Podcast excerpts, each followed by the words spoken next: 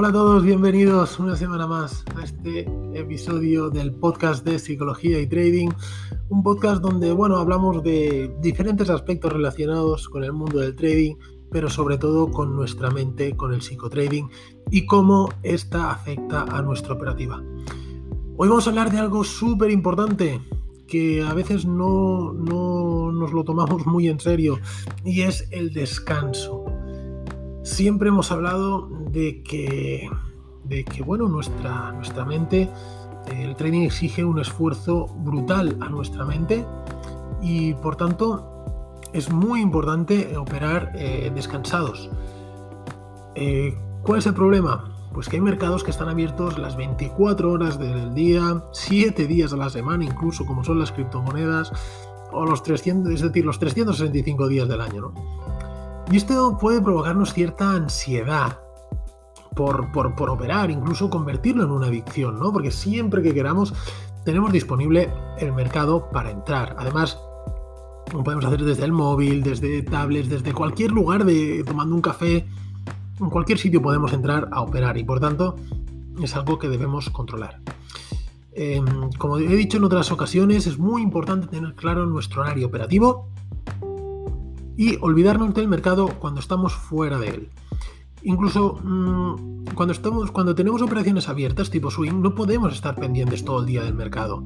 Lo ideal es eh, aplicar nuestros stops, nuestros take profits y ya está, y olvidarnos, porque mm, recordamos que siempre digo lo mismo, ¿por qué entramos en este mundo del trading? Entramos para ganar dinero, obviamente, pero también para ganar tiempo. Y si lo que hacemos es pasarnos el, día entero delante del mercado, viendo cómo las velas suben y bajan, pues entonces no sé qué es peor. Si estar trabajando en una empresa, haciendo lo que sea, tus ocho horas y, y te vas, pero como mínimo pues puedes estar distraído o hablar con alguien o no lo sé, lo que sea que no delante de una pantalla mirando, mirando los gráficos, ¿no? Entonces, eh, más allá de eso, de ese descanso diario, también es necesario tomarse un descanso periódico y olvidarnos completamente del mercado. Eh, como siempre digo, esto es un trabajo que requiere un alto grado de concentración y por tanto tiene un desgaste y un agotamiento psicológico muy grande. Es por ello que en, en nuestro calendario debemos marcarnos una serie de fechas que pueden coincidir con, las, con aquellas que estadísticamente el mercado no se comporta como nosotros queremos. Y por tanto, es un buen momento para tomarnos ese merecido descanso.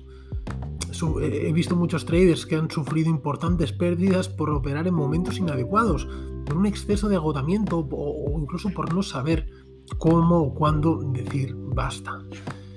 Si pensamos en cualquier otro trabajo, estamos deseando tener un día de vacaciones para dedicarlo a nosotros mismos, a nuestra familia, a nuestros amigos.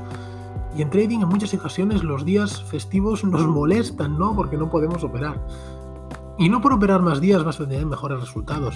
Y por tanto ese descanso es necesario. Y por otra parte, como digo, merecido. Te lo has ganado. Así que bueno, vamos a, vamos a hablar de qué épocas pueden ser las que, las que son más adecuadas para tomarnos unas vacaciones. Hablamos siempre como ya sabes, en términos estadísticos y en función de datos históricos. Pero hay fases del año en que la actividad de los mercados es menor, o estos se mueven de una forma más errática, por lo que es recomendable apartarse del gráfico y coger fuerzas para una nueva temporada. Podemos eh, diferenciar estos periodos o clasificarlos de la siguiente forma. En primer lugar, las semanas de vencimiento de contratos de futuros y opciones, lo que se conoce como la semana de la cuádruple hora bruja. Esto, es, esto eh, sucede el viernes de la tercera semana de los meses de marzo, junio, septiembre y diciembre, cuatro veces al año.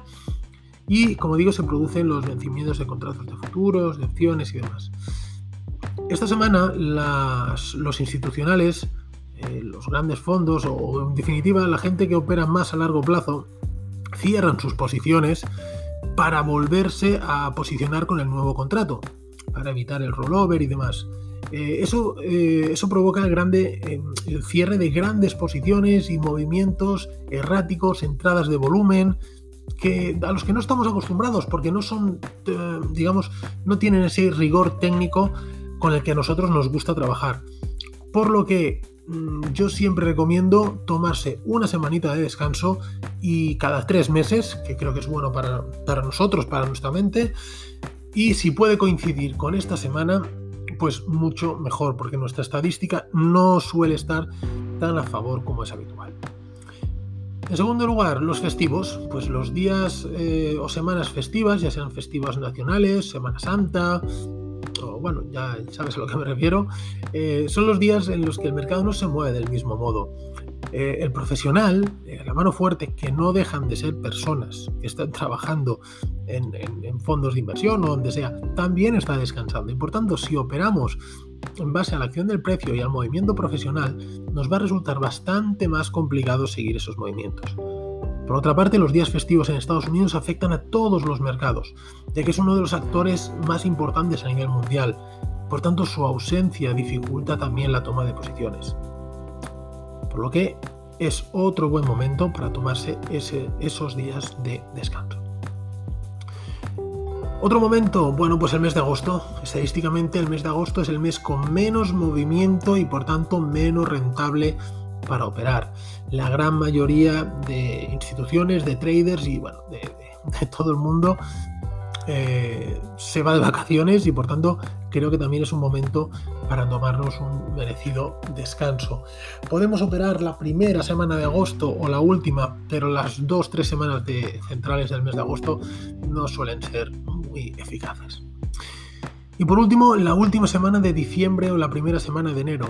En esta época, justo después de la cuádruple hora bruja de diciembre, los institucionales, los fondos de inversión cierran sus posiciones anuales y esa última semana del mes de diciembre eh, se dedican principalmente a realizar los correspondientes balances anuales de su operativa, informes para sus clientes, etcétera, etcétera.